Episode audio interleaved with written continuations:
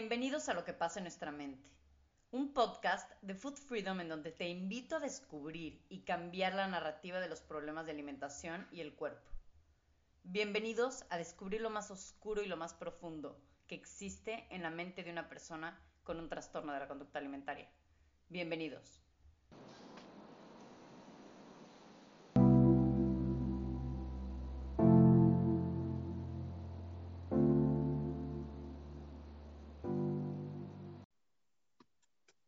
Hola a todos, muy buenas tardes. En esta ocasión, en este martes de Lo que pasa en nuestra mente, tengo a una invitada muy especial. Es Laura Sanabria. Este, en, este, este, en esta ocasión yo quería buscar una persona que pudiera transmitirme a mí un feeling de...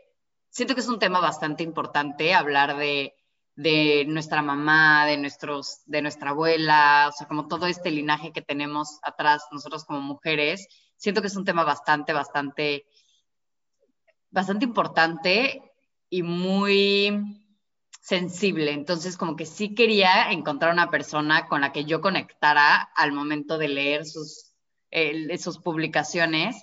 Encontré su, o sea, de verdad, este tema lo tengo desde hace siete meses escrito en mi libreta y hasta que llegué al perfil, de Laura fue que yo dije, no, ella, o sea, definitivamente me encanta cómo ella aborda el tema de la madre, de la abuela, como toda este, esta parte femenina, del linaje femenino, me, me encanta. Y bueno, quería que ella nos compartiera después de varios meses, ya pudimos lograr concretar una cita, ella, estamos la vez que muy, muy contentas las dos de estar aquí, poder compartir de este tema tan especial. Y pues voy a presentar a Laura, Laura Sanabria, es, ella es guía espiritual y tiene su cuenta como arroba alma de Laura en Instagram y tiene página de internet, tiene Facebook. Y pues la verdad es que su cuenta es increíble para toda la parte espiritual, ya saben que a mí también esa parte es bastante importante, aparte de, como siempre hablamos de una salud integral, como un todo, no solamente comer brócoli y no comer tal cosa, ¿no? Entonces sí hablamos realmente de una salud que involucra salud mental, salud física, y de verdad para mí hay una parte muy importante que también es la parte espiritual. Entonces, eh, qué mejor que una persona como Laura nos, nos venga aquí a platicar de este tema tan importante. Bienvenida, Laura, a lo que pasa en nuestra mente. Ay, mil gracias, María Fernanda. De verdad que me siento súper honrada por estar en este espacio que tú has creado y sobre todo, pues muy contenta de poder compartir aquí esta información para que, digamos, todas las mujeres, inclusive los hombres que están escuchando, pues eh, les ayude en su camino y en su proceso de evolución. Entonces, muchas gracias. Sí, muchas, muchas gracias también a ti por, por estar aquí. Me encantaría empezar con la primera pregunta ¿de qué manera afecta a un bebé que la mamá tenga una mala relación con la comida y con el cuerpo, hablando, rescatando esta parte anterior que dijimos, de no hablar nada más de si come o no come brócoli, verduras o fruta, sino realmente hablar de una guerra mental, o sea, una madre que tiene una guerra mental contra su cuerpo, contra la comida, con, con todo eso, ¿cómo afecta al bebé en, desde el momento de la gestación? Bueno, yo, yo empezaría diciendo que la relación que tenemos con mamá es tal vez la relación más importante que tenemos nosotros. Es nuestra primera relación, nuestro primer vínculo. Y esa relación que se crea con mamá es también la relación que yo voy a crear, ¿sí? O la inicial con la vida, ¿sí? A veces cuando nos dicen, uy, esa persona está como enojada con la vida, esa persona está como en guerra con la vida, en guerra como con el vínculo con mamá. Es lo que quiere decir. Mamá, ¿qué representa? Mamá representa el alimento. Mamá representa eh, la nutrición, ¿no? Mamá representa la vida. Es la persona que a través de la cual yo vengo al mundo. Entonces es una relación súper importante y súper clave. ¿Y qué pasa? Mamá y bebé están vinculados por un cordón umbilical, ¿no? Entonces, desde el primer día, mamá y bebé están conectados y están conectados a través de este cordón umbilical. Es decir, mamá le está pasando no solamente el alimento al bebé para que empiece empieza a crecer, sino que también le está transmitiendo toda la información que ella está absorbiendo a través de, de sus células, ¿no? Entonces, es muy importante que las personas que están escuchando de pronto este podcast empiecen a averiguar cómo fue su embarazo, cómo fue el embarazo, perdón, de, su mamá, de cuando ellos estaban en el vientre materno, porque todo eso que le sucedió a mamá, es, esa, esa memoria quedó dentro de nosotros. Entonces, hay mamás que a veces cuentan, no, yo me la pasé llorando todo ese, ese embarazo porque su papá se la pasaba viajando, se la pasaba trabajando, o no, yo estuve muy triste porque preciso en ese embarazo se murió mi papá, o no, yo estuve muy enferma porque me dieron muy fuerte los, los síntomas del embarazo y no pude ir a trabajar, me tocó quedarme en casa, encerrada y no me podía mover. Entonces es súper importante si tienen la oportunidad, ¿no? Porque pues, si ya tu mamá trascendió, no está o no tienes una relación con ella y le puedas preguntar, sería clave que tú averiguaras de verdad cómo fue que tu mamá vivió ese embarazo, porque toda esa recepción de información está dentro de ti, ¿no? Eh, ¿Cómo recibimos, cómo recibimos esa primera información? ¿Cómo estaba mamá relacionándose? Y acuérdate que también durante el embarazo mamá viene y tiene como todo un cambio hormonal, ¿no? Bueno, tú eres mamá y lo sabes, todas las mujeres eh, se les alteran sus hormonas, entonces, ah, tú no eres mamá, yo pensaba que eras No, de hecho la foto que tengo en mi celular es de mi sobrinita, pero no, no, no, yo no soy mamá. Ah, ah ya, yo asumí, asumí, asumí. No, no te preocupes, no te preocupes. Ah, bueno, entonces hay, hay, un, hay un cambio hormonal durante el embarazo y las mujeres em, perciben, digamos, todas las situaciones que están ocurriendo de una manera como mucho más fuerte, ¿no? Entonces ven, no sé, una película donde los niños están, no sé, con hambre y la mamá se pone a llorar. Entonces están mucho más susceptibles porque están en esa conexión con el bebé. Eh, entonces por eso te digo que esa relación y ese vínculo se crea desde el primer minuto, por así decirlo, y queda grabado en nuestra memoria celular por siempre. Entonces, es clave eh, averiguar si te es posible cómo fue tu embarazo. Inclusive, es súper importante también cómo fue el parto, porque también la, la manera en que nacemos nos va a influenciar mucho en nuestra vida, ¿no? Pero bueno, ahí ya es un poco más meternos como en el tema del parto y todo eso, pero, pero por eso ahorita se habla tanto de los partos respetados, ¿no? De volver a, la a lo natural. O sea, imagínate cómo es un parto ahora. Primero te lo programan, ¿no? Entonces te meten a una sala fría, te meten, no sé, un medicamento para que tú no sientas dolor. Entonces está totalmente desconectado de parir, y parir es un acto natural. Entonces es eso, como que todas estas eh, situaciones van alterando muchísimo al bebé, pero pues esto va quedando, por así decirlo, en el disco duro, en la, en la, memoria subconsciente. Sí, hace totalmente sentido, total, total, o sea, ahorita que lo estás diciendo me hace mucho sentido, como que evidentemente tenga que haber una relación. Eh, me encantaría saber, la segunda pregunta es, ¿hay alguna desconexión ya cuando el bebé nace? Eh, se, crea una desconexión entre la madre y el hijo a causa de esta guerra con la mamá, con su cuerpo, con la comida. Es muy diferente a esa conexión que se crea con una madre que, que, no, que no tenga esta mala relación, esta guerra con, su cuerpo y la comida. Pues yo lo llamaría más que una desconexión como una, como una influencia. Eh, esa, esa, esa influencia que tú recibes es de cómo tu madre se está relacionando con todo, ¿sí? Y normalmente las mujeres eh, y los hombres nos venimos afectando de, por ejemplo, desvalorización, culpa, vergüenza, porque la recibimos de mamá, ¿sí? Entonces mamá siente vergüenza por su cuerpo, ¿sí? Después del embarazo nunca volvió a tener el cuerpo que tenía y se resintió.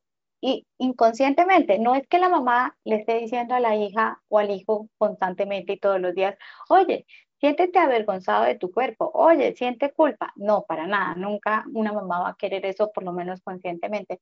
Pero fíjate, acuérdate que los niños estamos todo el tiempo grabando la información y uno graba información así no sea de palabras. Entonces, si yo veo que mamá constantemente se está hablando feo, que mamá constantemente se está diciendo, pero qué fea soy, pero es que es muy gorda, el niño va entendiendo que esa es la relación que ella tiene con su cuerpo. Y acuérdate también que los niños están vinculados a los padres hasta los siete años. Por ende, él asume que el cuerpo de su mamá es el cuerpo de él. Todavía no hay un yo separado. Entonces, cada vez que mamá está diciendo como, ay, eh, mi cuerpo no me gusta, estoy gorda, estoy fea, el niño lo asume como que es con él. ¿Sí? Entonces hay que tener muchísimo cuidado de cómo te estás tratando tú, porque tú le estás enseñando a tu hijo a cómo relacionarse él con su cuerpo. Él de dónde va a ver y cómo va a haber un buen modelo. Es muy importante que tú tengas claro que cuando tú estás educando, tú no solamente educas con las palabras, educas con el comportamiento. Yo no, le, yo no puedo decirle a mi hijo, oye, no digas mentiras. Y él me ve que yo estoy diciendo mentiras, porque dice, mamá es incoherente. Y empiezan los niños a tener estos comportamientos incoherentes. Entonces, la culpa, la vergüenza, la desvalorización, todas esas, digamos, situaciones y comportamientos que no son nuestra naturaleza humana, por así decirlo, nuestra naturaleza divina, ¿sí? Las venimos aprendiendo y las venimos modelando de mamá. Ahora tú dirías, pero mi papá también, claro, pero ¿con quién pasamos más tiempo? Mamá, ¿quién está más tiempo con nosotros? Mamá. Y de ella estamos modelando muchísimas cosas. Cómo ella se relaciona con el mundo. ¿Qué escuchamos de mamá respecto a los hombres? ¿Qué dice mamá respecto a los hombres? ¿Qué dice mamá respecto a la vida? Entonces, muchas, muchas de mis pacientes a veces es como, es que yo soy muy temerosa o yo soy muy tal, y yo les digo, ¿y quién es así en tu familia? Y casi siempre la respuesta es mamá. Mamá es así. Mamá es temerosa, mamá tal cosa, ¿ok? Entonces estás replicando y modelando eso de mamá. O también puede ser que estés reparando en el opuesto, ¿no? Entonces mamá fue muy sumisa y yo quiero ser todo lo contrario, pero lo que pasa ahí es que me voy al extremo. Entonces mamá fue muy, muy sumisa y yo quiero irme al otro extremo, entonces me vuelvo muy, eh, por así decirlo, independiente, autosuficiente, que digo, yo no necesito de nadie y me creo la superwoman. Ok, ok. ¿Y de qué manera, bueno, me encantaría como que aquí, con esto que me dices, tengo dos dudas. ¿En qué edad se crea esta esta conexión entre el hijo y decir, ah, ok, mi cuerpo no es el de mi mamá. O sea, ¿en qué momento se da? E, eso a mí me impactó, me, impactó muchísimo porque, o sea, me imagino un niño chiquito escuchando a su mamá y justo en esta parte del posparto, que para mí siento que es una época muy difícil para todas las mamás y que justo en esa época en donde a lo mejor ya el, el bebé no, a lo mejor no tiene un mes o no tiene dos, ya a lo mejor tiene un año, y ve que su mamá no ha logrado estar en esos, en ese peso de hace tres años o de antes de que se embarazara, entonces está más frustrada, está más enojada y qué cañón que el niño piense o que todo eso que nosotros repetimos en voz alta o, que puede percibir de nosotros, a lo mejor sentados en la misma mesa, lo crea de su mismo cuerpo, de, de él, ¿no? O sea, de, de, sí mismo. Claro. y es que, es que María Fernanda, inclusive puede ser que mamá no diga nada, puede ser que mamá sea cauta y, no se exprese de esa manera delante del niño, pero el niño lo percibe, el niño lo siente, el niño sabe cuando mamá está, digamos, triste. Y el niño recuerda que el niño es egocéntrico, el niño es como el sol, todo gira alrededor de él. Entonces, mamá está triste por mí, mamá está alegre por mí pues todo lo está asumiendo él. Es, muy importante porque los niños de los 0 a los 7 no son conscientes de esto. Eh, más o menos a los 7 años es cuando el niño se empieza a desconectar de eh, sus padres y empieza a darse cuenta, yo soy otro, ¿sí? Yo no, yo no soy mi mamá o yo no soy mi papá, yo soy otra persona. Entonces, el niño siempre está asumiendo que todo, digamos, por así decirlo, entre comillas, es su culpa o su responsabilidad. Es súper interesante porque todo esto está ocurriendo a nivel subconsciente y esto se está grabando en el disco duro. Lo que pasa es que todo esto sucede en la niñez y ¿dónde se ve reflejado? Adolescencia y adultez. Entonces es cuando no sé, tenemos 20 años y tuvimos un rompimiento de una relación y ahí es cuando, ¡pum!, empiezan a explotar todos estos temas. Y cuando tú empiezas a rebuscar, es que viene esa, la raíz y la causa que está en la niñez. ¿Sí? O sea, esto no revienta a los 8 años, ni a los 9, ni a los 10. No, revienta a los 35, a los 40, a los 50 o a los 20. Cada vez es más temprano.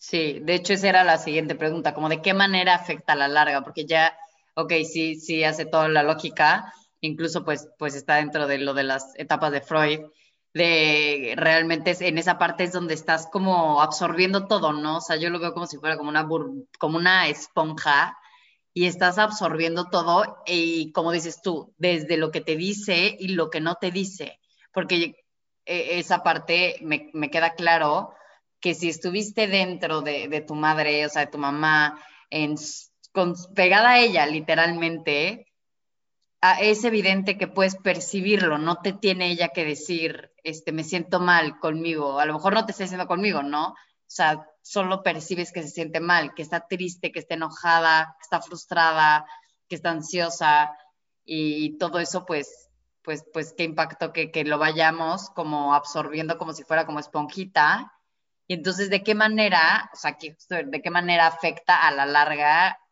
este, guardarnos como todas estas cositas? María Fernanda, nos afecta de muchísimas maneras porque mamá está representando la energía femenina, la energía del recibir. Y cuando me refiero a recibir, me refiero a recibir cualquier cosa, recibir dinero. Entonces puede ser que a ti te cueste realmente que te paguen, que te paguen bien, recibir afecto. Puede ser que te cueste tener relaciones donde los hombres te den ese amor que tú estás pidiendo o que tú necesitas o que tú quieres recibir. Recibir ayuda. Entonces, fíjate que tienes un problema en el recibir y en el recibir en todos sentidos, ¿no? Recibir hasta un cumplido. Hay mujeres que les cuesta muchísimo recibir. Y eso lo tenemos la mayoría de las mujeres. Nosotros las mujeres tenemos una naturaleza de nutrir, ¿no? De dar. Y todo el tiempo estamos dando, dando, dando, dando. Pero cuando queremos, todas queremos recibir. No existe una mujer que no quiera recibir. Pero nos cuesta y nosotros mismos somos las que estamos bloqueando ese flujo para recibir. Entonces no somos capaces de recibir, no sé, un cumplido desde algo tan sencillo, ayuda, no somos capaces de pedir ayuda, estamos hasta acá, hasta como decimos, la coronilla, no somos capaces de pedir ayuda. Ayuda a nuestra familia, a nuestras amigas, a la comunidad. Y todo esto te lo digo porque me lo han contado en consulta, no es porque me lo leí en un libro. Bueno, sí, también está la teoría, pero cuando tú te vas a la realidad es cuando más, más lo encuentras. Y también se refleja en que muchas mujeres siempre están mirando como al pasado, les cuesta mucho vivir en su presente. Están mirando como al pasado, como que sienten que la vida está en deuda con ellas, alguien está en deuda con ellas. ¿Y qué quiere decir esa mirada o ese sentir como que alguien me debe, siento que me debe? Es eso, no fui lo suficientemente nutrida, por ejemplo. ¿sí? De pronto a veces pensamos que mi mamá fue una buena madre porque ella estuvo presente o porque ella me dio todo, porque ella me alimentó, me alistó para el colegio, ¿sí? Pero de pronto hubo un vacío emocional, mamá nunca me tocaba, mamá nunca me acompañaba, ¿sí? Mamá nunca hablaba conmigo y eso también crea una desnutrición emocional. Ahorita yo sé que estamos muy pendientes de que los niños se nutran mucho emocionalmente, ¿no? Entonces constantemente les estamos diciendo, te amo, eres lo mejor, lo estás haciendo. Ahorita hay esa educación emocional, pero pues hace unos años esto viene sucediendo hace muy poco. Entonces, por ejemplo, yo que tengo 43 años, eh, no era como lo común, no era. ¿Y por qué mamá no fue así conmigo? Porque tampoco lo recibió. Entonces, vamos hacia atrás. ¿sí? Uno no puede dar lo que no ha recibido. La abuela sigue, ¿no? Sí. No, o sea, esto a mí ahorita lo de lo de, lo de los abuelos, o sea, me, me, me encantó cómo estamos abordando este tema, porque justo para allá voy, como el tema de eh, los abuelos, la mamá, porque cuando vas viendo para atrás, sí te vas dando cuenta que, que no es nada más, que no es nada más este con tu mamá, ¿no? Que va, viene mucho más atrás. Me encantó cómo lo explicaste, me encantó cómo explicaste porque muchas veces como que cae en que estamos echando culpas, ¿no? En que estamos diciendo, no, es que por culpa de mi mamá, este, yo tengo todas estas cosas, ¿no? Y yo lo que intento mucho entender o que intento mucho y que he leído mucho en tu página, por ejemplo, es hablar mucho de, este, de esta responsabilidad y de entender que ellas vivieron algo totalmente diferente, o sea, que cómo puedo yo pedirle a mi mamá que me haya dado una, una educación respecto a tanto a lo mejor mi sexualidad o la parte de mi cuerpo, lo que sea, si realmente ella no recibe, o sea, si yo recibí el 20% de lo que es un tema de sexualidad, a lo mejor ella recibió el 5%. Y no me puedo imaginar mi abuela, ¿no? O sea, entonces nos vamos para, como dices tú, ¿no? Para atrás, para atrás, para atrás. Y es evidente que la gente no tiene idea que te estás educando, yo lo veo mucho en, la parte de alimentación, en este tema de lactancia, por ejemplo, que se hablaba mucho antes de los ginecólogos, que eran los que te decían, ¿no? Casi, casi, en qué horario, en qué horario darle comer a tus hijos. Y entonces era como, no, a ver, yo creo que la mamá sabe perfectamente. Exacto. Sabe perfectamente este, cuánto necesita de, de comer, en qué momento. Y pues es evidente que no es culpa de la mamá haber creído, pues porque evidentemente te lo está diciendo el pediatra, el ginecólogo, o sea, te lo está diciendo alguien que ya estudió, que es el doctor y todo, y obviamente crees, ¿no? O a lo mejor te lo dice tu tía que, pues estás chavita, no sé, puedo pensar, mi mamá me tuvo, bueno, tuvo a mi hermano a los 21 años. Pues, evidentemente, no es como que duda de lo que le está diciendo mi tía o su mamá, ¿no? Entonces, realmente viene, como dices tú, de mucho más allá, mucho más atrás, y es justo como la siguiente pregunta, como de qué manera se ve como para atrás todo este, este panorama de ancestral, como tanto de tu mamá, pero viendo más para allá, tu abuela, tu bisabuela, etcétera. Bueno, entonces hay algo que cuando yo lo leí me quedé sorprendida y es cuando tu abuela, cuando, cuando tu abuela estaba embarazada de tu mamá, el feto de tu mamá tenía los ovocitos, o sea, los óvulos de los cuales vas a salir tú. Entonces, cuando tu abuela está embarazada de alguna manera, tiene información genética que tú vas a, a tuya, ¿sí? Entonces, nosotros estamos cargando la información también de nuestra abuela materna. Entonces, esta información la estamos cargando también en nuestras células. Y aquí es clave algo que tú decías y es, mi abuela también fue una mujer. Normalmente tenemos la imagen de la abuela como la abuelita consentidora, que, nos, que nos hace la comida, eh, no sé, la imaginamos como abuela, pero no la logramos imaginar que ella fue una niña, que ella fue una adolescente, que ella fue una mujer, que ella fue un amante, que ella tenía unos sueños, que tenía frustraciones. Entonces, todas estas frustraciones de mi abuela o todas estas situaciones que son normales vivirlos a lo largo del desarrollo como mujer, pues estaban ahí, ¿no? Entonces, mi abuela realmente se quería casar con mi abuelo, de pronto no, de pronto mi abuela se casó con mi abuelo porque fue algo forzado. Ella estaba enamorada de pronto de otra persona. Es, es muy interesante cuando uno empieza a escuchar esas historias de la abuela. Entonces, aquí como yo les decía al comienzo, ya que averiguaron cómo fue su embarazo, cómo fue el embarazo de, de, de, ustedes eh, en su mamá, también averigüen cosas interesantes acerca de su abuela, eh, si estudió algo, cómo era ella. A veces encontramos, oye, mi abuela era una mujer súper rebelde. era la que siempre llevaba la batuta y tú dices, eso lo tengo yo de mi abuela.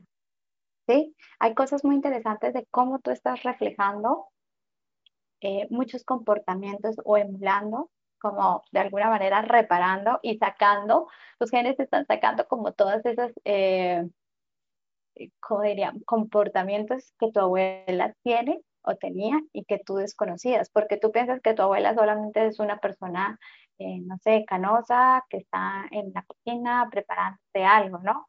Y las abuelas también fueron mujeres, mujeres que, que tenían sueños, mujeres que tenían frustración, mujeres que tenían situaciones que resolver. Las mujeres también fueron amantes. Y es, y es muy lindo entender cómo a través de estas historias que vamos como encontrando, cómo nosotros vamos sanando y reparando nuestro linaje ancestral, nuestro femenino. Entonces, no solamente empiezo, empiezo yo como develando una pita, ¿no? Como desenredando una pitica, y eso me va llevando a mi mamá, y eso me va llevando a mi abuela, y eso me va llevando a la mamá de mi abuela. Entonces aquí estamos todas tejiéndonos, todas tejiendo y todas conectadas. Qué cañón, sí, sí, sí, se me hace, te juro que eso, eh, eso que, me, que dijiste, no sé si lo escuché, yo creo que lo escuché en tu cuenta, acerca de del linaje y lo de los óvulos, sí, estoy segura que lo que lo escuché de tu cuenta. De, y eso a mí también me voló la cabeza. Dije, sí es cierto, wow, que como que mi información de alguna manera estuvo en, en la panza de mi abuela. Entonces, como que, wow, o sea, esto te juro, esa vez me voló, así me volaba y decía, no, es que sí, es, o sea, tiene toda la razón. Y creo que, creo que lo, lo decías con un ejemplo de, de una abuela mm, celosa, creo, o algo así, algo así como que yo lo, lo ligué con un tema del celos y decía, wow, qué impactante, o sea, dice, sí es cierto, sí, o sea, sí es cierto, ya sabes. Y, y, a mí este tema me gusta mucho, o sea, no, a pesar de que no sé, me, me, intriga muchísimo. Entonces, me encantaría preguntarte un poquito más respecto a, bueno, ok, ya entendimos esto de los linajes y todo, y cómo se limpia o cómo se, se sana esta, estas partes que fueron dolorosas para mi mamá o para mi abuela y que de alguna manera yo estoy como... Cargando. Cargando con eso, exacto. Sí, sí, sí. Bueno, yo creo que cualquier persona de pronto que engancha con este tema, ¿sí? Su, su linaje la está llamando a sanar. Como, como que detrás está tu abuela diciéndote, oye, es el momento, ¿no? Como que ya está ahí detrás y también está tu mamá así ellas ya hayan trascendido, así ellas no estén físicamente, así no tengas información, porque a veces pensamos, oye, yo no sé nada de mi mamá, oye, yo soy adoptado, oye, eh, mi mamá se murió cuando yo era muy pequeñito y pensamos que no lo vamos a poder hacer. Realmente cualquier persona lo puede hacer independientemente de si conoce a su mamá o no conoce a su abuela o si tiene información. Hay gente que me dice, yo no tengo ni fotos de ellas, no sé ni cómo se llaman pero créeme que el espíritu de ellas está ahí y, tú tienes en tus genes y en tu espíritu esa energía de ellas. Entonces, eso, eso va llegando. Entonces, lo primero, yo creo que es tomar conciencia de nuestra historia familiar, de nuestro linaje femenino. ¿Cómo se sana? Entonces, primero, tomemos conciencia de nuestra historia. ¿Para qué? No para criticarla, o sea, aquí no estamos para, uy, voy a a lapidar a mi mamá porque no me dio, porque no hizo, porque fue la peor, o mi abuela. Estamos para reconocer esa historia. Y cuando yo reconozco lo que pasó, puedo honrarlo, porque me permite sanarlo. ¿Sí? Entonces yo vengo siendo como esa persona, como le llamamos el sanador, ¿no? El que viene y hace el trabajo que se está pidiendo por muchas generaciones atrás. Entonces esa es una forma de empezar a o sea, el interés que tú estás mostrando en esto, esto que estamos haciendo, ayuda a sanar a tu linaje y ayuda a sanar a mi linaje. ¿Por qué estoy aquí? Porque es una manera de honrar la historia de mis ancestras. Yo estoy aquí hablando por mi mamá, por mi, por mi abuela, por mis hermanas, por mis tías, por aquellos que no pudieron hablar y hoy a mí se me permite hablar. A nosotras dos se nos permite hablar. y hablar de lo que queremos, de nuestra verdad. Entonces aquí le estamos dando voz a ellas. Cuando tú estás haciendo lo que quieres hacer, cuando, se te, cuando tú te permites realizarte en todas estas artes que a todos nos gustan, eso es honrar el linaje, porque ese sacrificio que hizo de alguna manera tu abuela, que por ejemplo en el caso de mi abuela, ella fue una mujer que no recibió educación. Ella siempre quiso estudiar, pero no se le permitió por alguna razón. Y esa fue una frustración que ella siempre cargó. Entonces, por ejemplo, mi mamá fue una persona que pudo ir a la universidad, ¿no? Entonces ya viene como una reparación. Y ahora yo estoy haciendo como algo más, ¿no? Entonces estoy como en, el tema independiente, en el emprendimiento.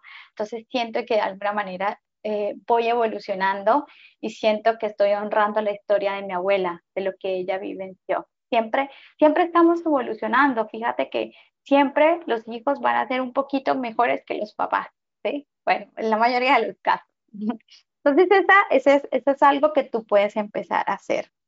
También abrazando a tu niña interior. Entonces, en, esa, en estas, digamos, terapias que, que tú puedes hacer, o en estos análisis o reflexiones, empiezas a contactar mucho con la niña que fuiste. Vienen todos estos recuerdos de cuando fuiste niña, cuando estuviste en el vientre materno. Y también te permite reconocer que tu mamá fue una niña y tu abuela también fue una niña.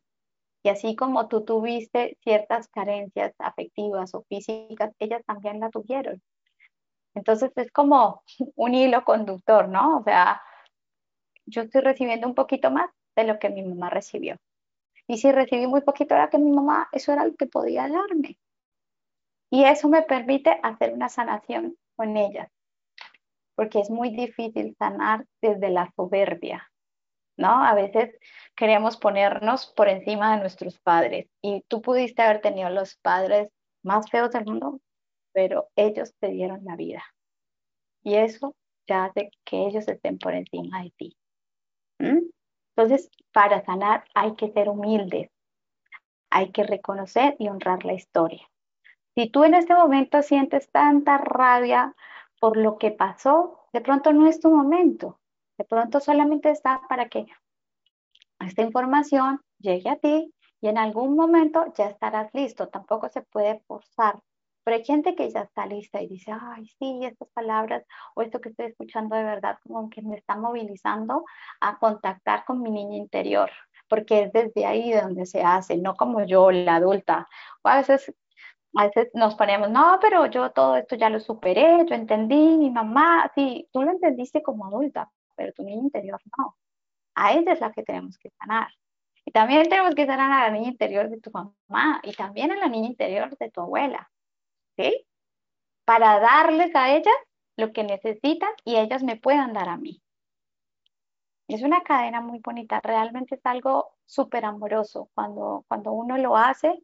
¿Y uno cómo lo hace? Lo puede hacer, por ejemplo, a través de una meditación, ¿sí? Tú te sientas y invocas, visualizas a tu madre, visualizas a tu abuela. También te puedes, por ejemplo, a mí me encanta mucho como los altares de ancestros, entonces puedes también buscar como fotos si tienes de tu mamá, de tu abuela, ponerles y, empezarlas a invocar y a atraer, porque de alguna manera estás llamando a la, a la sanación. Cuando tú estás trabajando en esto es súper importante una intención. La intención mueve la energía y vas a ver que las cosas empiezan a llegar. La información que tú necesitas empieza a llegar. Sí, esta información que, que dices, ¿no? De recolectar esta información de que cómo ha vivido mi abuela, mi mamá y mi bisabuela y todos para, para poder empezarlo a sanar, ¿no? Sí, y al final se trata de encontrar como un balance y una armonía, porque estamos es como en los opuestos, ¿no? Entonces, eh, mi mamá fue muy sumisa y yo me volví muy, eh, no sé, súper independiente que no necesito a nadie y estamos buscando es el centro, porque los opuestos o los extremos nunca son lo ideal, es el centro. Entonces me permito también tener como esa energía femenina y esa energía masculina. Ahorita está pasando mucho que las mujeres hemos perdido ese contacto con la energía femenina. Ahorita estamos muy hacia la energía yang, hacia la energía masculina. Entonces somos mujeres que todo podemos, que todo hacemos, pero también estamos recargadas y nos cuesta mucho en las relaciones de pareja, por ejemplo, lo veo bastante. Nos cuesta tener relaciones de pareja. Y creo que un primer paso, por ejemplo, para poder sanar esas relaciones de pareja es sanar la relación con mi madre, porque seguramente tu madre tuvo una mala relación con tu padre y tu abuela a ti mismo. Entonces no nos sabemos relacionar bien con el masculino y nos masculinizamos muchísimo. Me refiero no a que me vista como un hombre, sino que estoy muy en, en, como en la acción, en la determinación, en las metas y no me permito como escucharme y volverme vulnerable, porque vulnerabilidad se volvió debilidad. Y para sanar yo tengo que mostrar mi vulnerabilidad, o sea, tengo que contactar con esa parte y nos da miedo. Nos da miedo porque estamos, también venimos de una historia, digamos, muy patriarcal, ¿no? Donde las mujeres hemos sido de alguna manera siempre como oprimidas. Entonces ahorita queremos no, salir adelante y que no nos vuelvan a pisotear y que no dejen hablar. Pero se trata de reconciliar realmente las dos energías, la femenina y la masculina. No de pelear, porque creo que el feminismo de los años 70 ¿sí? nos llevó fue como a eso, como a irnos en contra de, y creo que ahorita estamos en un momento de reconciliación. Acuérdate además que en todo ser humano existe tanto energía femenina como masculina. Entonces yo tengo los dos. Ya, me encantó, me encantó. ¿Y de qué manera, o sea, ahorita comenta otra duda, de qué manera tú cambias como esa conversación o como que tú ya notaste que hubo algo que traes como arrastrando de tu abuela, de tu mamá, bla, bla, bla, y entonces cómo tú lo cambias a cuando tú tengas un hijo, porque pues al final nuestros hijos ya van a tener la información a lo mejor de de, mi mamá, ¿no? Entonces, como, ¿cómo se le hace como para intentar que a las futuras generaciones o a los, nuestros próximos bebés, como que puedas como que romper esos, no sé, que se rompe algo o se sana algo desde antes para que tu hijo como que ya no cargue con eso? O sea, cuando tú te trabajas, automáticamente eso queda, digamos, saldado para las generaciones futuras. Es decir, ya tu hijo no tendrá que hacer ese trabajo, porque eso ya quedó sano. Entonces, cuando tú haces ese, a veces yo les digo a, a mis clientas, como que, mira, si tú amas tanto a tus hijos, sánate, porque es la manera de ayudarlos. Y el, yo creo que el principal, el principal regalo que le podemos dar a nuestros hijos es sanarnos a nosotros, sanar la relación con nosotras mismas. ¿Y cómo sanamos? Porque la, relación más importante es la que tenemos con nosotros. Y lamentablemente, el modelo que tenemos actualmente es una mala relación con nosotros. No nos sabemos hablar, no nos sabemos tratar. Fíjate a las cosas que nos exponemos las mujeres. Entonces, nos maltratamos poniéndonos unas dietas extremas, por ejemplo nos maltratamos cuando nos vestimos con una ropa que no va con nosotros. Por ejemplo, no sé, a mí me parece que es una tortura las mujeres ponernos en estos tacones. O sea, eso no es lo natural, ¿no?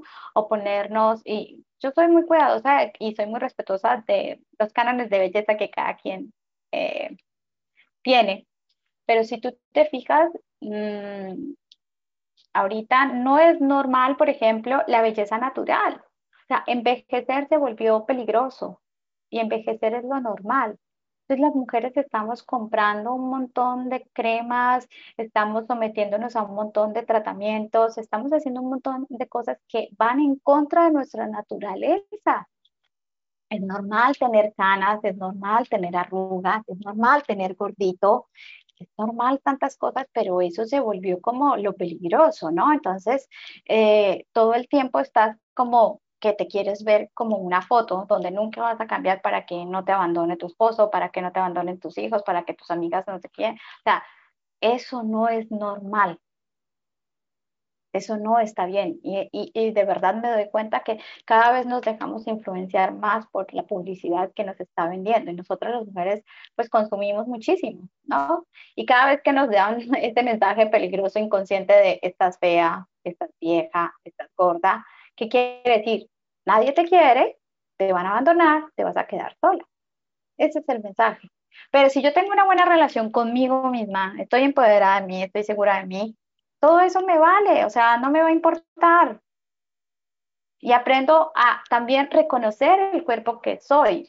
Es decir, yo tengo que ser consciente de que tengo una constitución, por ejemplo, con mi cuerpo, y nunca voy a llegar a tener el cuerpo de, eh, de no sé, una nórdica, porque yo soy una latina. Entonces, fíjate cómo tratamos de imponernos a unos modelos estandarizados sin respetar lo que yo soy, mi autenticidad.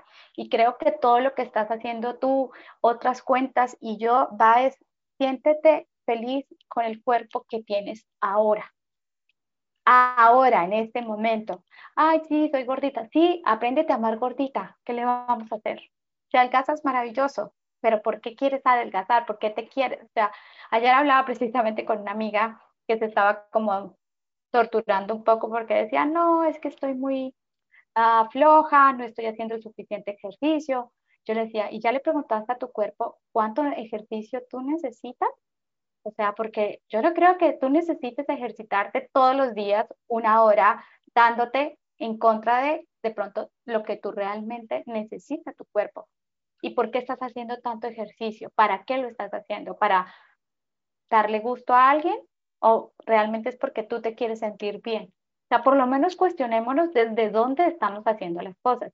Ya cada quien si se hace la cirugía, o sea, no, no es que esté en contra de eso, pero es por lo menos desde dónde lo estás haciendo. ¿De verdad desde el amor?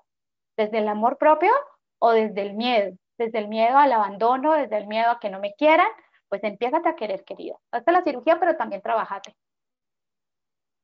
Sí, de hecho, te quería hacer ya la última pregunta ahorita que, que sacaste esto. ¿Cómo empieza? ¿Hay, como algún paso eh, para empezar esta sanación o esta manera de encontrarte contigo misma, con tu parte tanto masculina y femenina que, que, tú dijiste, no, sánate o trata? Eh, sí, sánate. ¿Cómo, ¿Cómo empiezas eso? Pues yo creo que primero sería como revisando cuáles son los patrones que tú tienes igual a tu mamá y a tu abuela. Revisa cómo es tu relación, por ejemplo, con la comida, con los hombres con el trabajo, con la vida. Y mira ahora el ejemplo de tu mamá y de pronto vas a encontrar que estás repitiendo muchas historias. Es chistoso de verdad porque cuando vienen a consultar y me preguntan y no se han dado cuenta que están repitiendo igualito los patrones. Ay, es que yo soy muy controladora y es que no puedo. ¿Quién es así? Mi mamá. Estás emulando el comportamiento de tu mamá. Entonces tú no eres así, tú aprendiste a ser así por tu mamá. No fue que ella dijera, ay, que esté igual a mí, no. Pero fue lo que aprendiste. Entonces yo creo que ese es un muy buen primer paso. Revísate, revisa a tu mamá, revisa a tu abuela, en lo que puedas, ¿sí? Empezamos a, como dices tú, arañar. Empezamos a esculcar y vamos encontrando tesoros muy interesantes. Porque yo primero para, para sanar algo, yo tengo que hacerme consciente de que estoy sanando, de que estoy trabajando. Y esto es lindo porque te vuelve consciente. Es como, wow, no había visto eso que estaba acá enfrente toda mi vida. No sé, cuando uno encuentra eso es como, ¡Ah! no puedo creerlo. estaba aquí todo el tiempo y yo no lo he visto. Es increíble, es increíble. Sí, sí, yo creo que es de las cosas que más he gozado yo en, todo este proceso cuando ya empiezo a hacer conciencia, que por una parte eh, es increíble para mí, Fernanda, tener esta parte de conciencia, para mi trastorno no es, no es nada padre tener este ya como nivel de conciencia. Yo llevo ya como ocho años, un poco más de ocho años intentando pues en todo este camino de terapia, de sanación, me he metido a yoga y como que he estado ahí como que intentándole por todos lados, evidentemente la, tanto mi terapia pues es de las cosas que no, no, no dejo, ya sabes, pero llega un punto en que digo, no, ya cuando eres consciente de muchas cosas, de muchos, este, muchas conductas, de que ya cuando entiendes muchas cosas, ya es súper difícil, o sea, ya porque voluntariamente estás eligiendo, este, ya no puedes echarle la culpa casi casi al linaje, ya sabes, a decir de que no, yo no sabía que esto era, o sea, que vengo cargando con esto y esto y esto y de alguna manera lo tratas. No, ya es como, ya tengo la información y ya estoy yo eligiendo no hacer nada, ¿no? Con esto. O, así, yo, yo así lo veo que realmente cuando te haces consciente, a, mí, a, mí por lo menos así lo veo, a mi parte de mi ego, a mi parte de mi TCA, o sea, mi trastorno de la conducta alimentaria, le choca, le choca esta parte conciencia porque ya es como más difícil que yo pueda volver a hacer alguna mm, conducta, porque yo ya al final sé que lo hice voluntad, o sea, que, lo elegí. No sé si me explico. Total, pero mira, hay, hay una maravilla en todo esto y es cuando tú te haces consciente, tienes la posibilidad de cambiar el resultado. Cuando tú vives en la ignorancia, estás presa de esta creencia tan fuerte que tenemos y es, yo soy de malas, yo soy la más de malas en la vida, yo nací en esta familia, yo nací pobre, yo nací con esta condición y no puedo hacer nada. Cuando tú te haces consciente de la situación, boom, todo cambia, porque todo cambia porque tú puedes elegirlo así. Y esa es la llave que abre el tesoro. Entonces, mil veces, mil veces yo escogería volverme consciente. Mil veces porque para mí es la llave a la libertad. Yo siempre he sido una persona que me gusta ser autosuficiente. A mí me gusta aprender para poderlo hacer yo. No me gusta depender de otra persona porque siento que, ay, hasta que esta persona quiera hacerlo y no, no, quiero hacerlo yo. Y ese, ese siempre estar descubriendo cosas me ha llevado a sentirme libre, porque yo sé que al final depende de mí, yo no dependo de si fulanito de tal le caigo bien, o si fulanito de tal está bien, o si fulanito quiere o no quiere, o si Dios quiere o Dios no quiere, no, Dios siempre quiere, porque Dios está entre mí, y si yo quiero, pues todo se abrirá. Entonces, para mí es como, wow, este es el poder más grande que tenemos, y es el poder de elegir. Si tú hoy estás pasándola mal, inconscientemente estás eligiendo esa situación en tu vida. Y esto es muy poderoso porque te vuela los sesos y tú dices, ¿cómo así que yo quiero estar así? Sí, es verdad. Mira, María Fernanda, si tú estás en un lugar que no te gusta, por lo que sea, tú te paras y te vas. ¿Sí o no? Tú tienes dos piernecitas, te paras y te vas de ese lugar. Pero es que te paras y te vas, punto. Y es muy, es muy tenaz cuando a uno le dicen eso. Es tu elección estar ahí y tú, hay una parte de ti que quiere como rechazarle, decir, no, no es verdad, pero es que, pero es que, te paras y te vas, punto. Entonces, la situación que sea que tú estés viviendo es porque tú la has elegido. Y si tú eliges cambiarla, la vas a poder cambiar. Y si no sabes cómo, no te preocupes que ya te vas a enterar de cómo. Mira, eso es así. Desde que yo leí a Luis Hay, me encantó, porque ella decía una frase que de verdad es súper poderosa. Todo lo que necesitas saber, se te revela. Entonces tú estás por X o Y motivo, te llega este podcast. No sabes ni cómo te llegó. A mí hay gente que me dice, oye, no, no tengo ni idea, yo qué hago en tu taller. Yo no tengo ni idea cómo llegué aquí, pero aquí estoy. Entonces, el, el, universo tiene sus trucos para hacerte llegar lo que tú necesitas y tú al final dices, oye, yo no tengo ni idea de verdad cómo llegué a esta información, pero aquí estamos. Fíjate tú y yo, o sea, no sabemos ni cómo se orquestó todo esto para que las dos estemos hablando de este tema. Y así mismo le pasará a alguien con lo que está escuchando, ¿no? Es maravilloso porque es la información exacta que tú necesitas para avanzar. Y el siguiente paso te llegará. Lo que pasa es que uno quiere como que ya se le devele todo el camino. No, da el primer paso. Ese es el que tú necesitas. Ah, que te llegue como una lista de to-do, ¿no? Así de que mira, ah, sí. A, B, C, D, F, G y luego así está el cuadrito para que vayas tachándolo. ¿no? Ojalá, ojalá fuera así, pero es que mira, María Fernanda, pasa algo, que tu camino es diferente al mío. Sí. Entonces, yo quisiera decirles mi ABCD, pero seguramente no te va a funcionar. A mí me funciona así y puede ser que inclusive tú tengas menos pasos que yo. ¿Sí? Entonces es, bonito de verdad. yo siempre digo a la gente, mire, esto es un proceso, vívalo amorosamente, nosotros queremos que sea un chasquido, ya, ay, listo, me levanté y ya todo. No, es un proceso y hay que aprender a disfrutar del proceso de sanación. Hay que, hay que aprender, y mira que tú y yo llevamos en esto cuántos años, porque yo me identifico totalmente contigo. Yo llevo más de 10 años trabajando y acá sigo, acá sigo develando. Esto es como una cebolla. Uno va capa tras capa, tras capa, tras capa y nunca vas a, siento que nunca se termina, o sea, que nunca vas a encontrar un, o sea, ni siquiera creo que haya, alguien que pueda haber encontrado lo suficiente o sacado lo suficiente de, su, de su inconsciente, o sea, Pues yo creo que cuando ya terminamos la tarea acá es cuando nos vamos y trascendemos y nos vamos para otra, otro lugar, porque ya lo que necesitábamos hacer aquí, ya lo comprendimos, ya lo hicimos y nos fuimos. Entonces, mientras que yo siga acá, pues seguiré haciendo la tarea que me toca. ¿Cuál es la que estoy haciendo en este momento? Me encantó, me encantó, Lau. Muchísimas gracias. De verdad, no sabes lo enriquecedor que fue este capítulo. Sé que a la gente le va a encantar muchísimo. Y, qué interesante también que tu público empiece a conocer un poco también de este tema de la alimentación. Eh, y no solamente la alimentación como hablábamos desde el principio, no solamente la alimentación es comer brócoli, frutas y verduras, realmente estamos hablando de una, de una salud integral que involucra mucho más allá.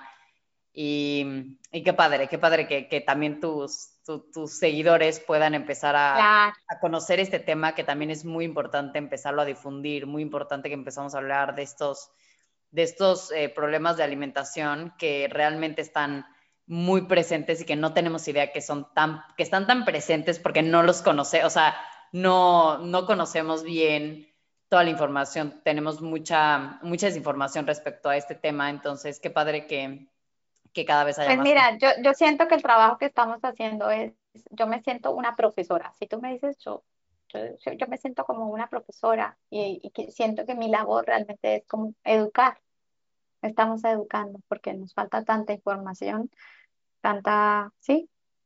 Y hay, y hay una generación que viene detrás que tiene ya esta necesidad cada vez más temprano, porque a mí a veces me escriben chicas de 15 años de, wow, yo digo, pues escucha, ya está, o sea, como que más temprano, yo, yo empecé todo este camino tarde, por así decirlo, como en los 30, en los 20 y algo, que pues para mí es tarde, pero ya que una niña de 15 años de 18 años. Esté en estos temas me, me, me emociona realmente, porque digo, bueno, tú a tus 25 ya estarás volando, o sea, yo a los 25 estaba más perdida, no tenía ni idea, no, es algo como que a veces me doy palo y digo, Ay, yo por qué no empecé más temprano, pero bueno, entonces eso me emociona mucho porque sí, es un trabajo que tenemos que hacer, de pronto en este momento lo estamos haciendo con las mamás, ¿no? Porque siento que ahorita pues, tantas mamás que necesitan esta información para poder ser buenas mamás. Sí, sí, muchísimas, muchísimas gracias. Con este, todo gusto. Y para toda la gente que nos escucha, muchísimas gracias por habernos escuchado el día de hoy, por haberse tomado estos, estos 50 minutitos para escuchar hablar de este tema tan importante. Recuerden seguir a Lau en su cuenta, en su Instagram, en su Facebook y en su página. Tiene una página también muy padre, arroba alma de Laura. Y pues bueno, les voy a dejar, ya saben, en, mi Instagram todas sus redes para que la sigan, para que la contacten, si quieren también este, incluir dentro de todo su proceso, dentro de todo eso también, empezar a meter la parte espiritual, no saben, de verdad no se van a arrepentir. Y pues bueno, yo estoy en Instagram como arroba foodfreedommx y mi página de internet www.foodfreedom.mx y nos vemos el próximo martes en lo que pasa en nuestra mente.